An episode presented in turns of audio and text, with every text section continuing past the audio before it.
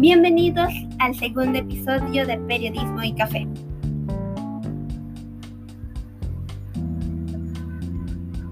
Así que todos preparen una taza de café y empecemos con nuestro segundo episodio.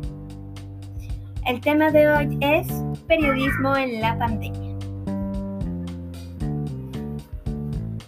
La situación de la pandemia en la que vivimos actualmente ha intensificado diversas circunstancias que desde hace tiempo afectan al periodismo en el aspecto que se ejercía antes.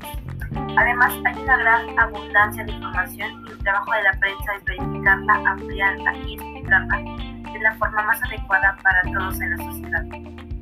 Por otra parte, hoy más que nunca debido al COVID-19, las personas necesitan de buena información que oriente su día a día. Aparte, la acción de vigilancia que cumple continuamente y tradicionalmente la prensa. Por ello hablaremos primero de cuál debe ser la responsabilidad del periodista durante la pandemia, según la entrevista realizada a la periodista María Mendoza.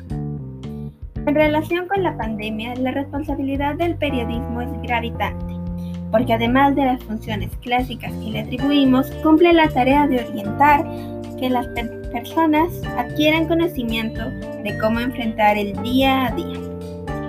Hoy, más que nunca, se necesita hablar con la gente de los temas de interés público. Ahora hablaremos de los problemas que enfrentan los periodistas actualmente.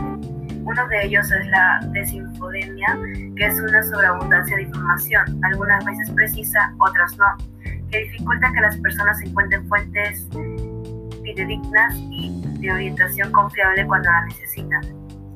Ahora, para analizar tenemos otra pregunta.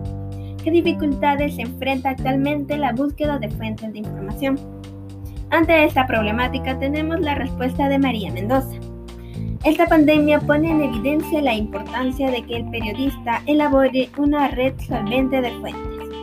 Esto es casi un requisito del periodismo de investigación y debe extenderse en todas las redacciones. Ahora es complicado por el aislamiento pero es un reto para el futuro tener fuentes actualizadas, calificadas y propias.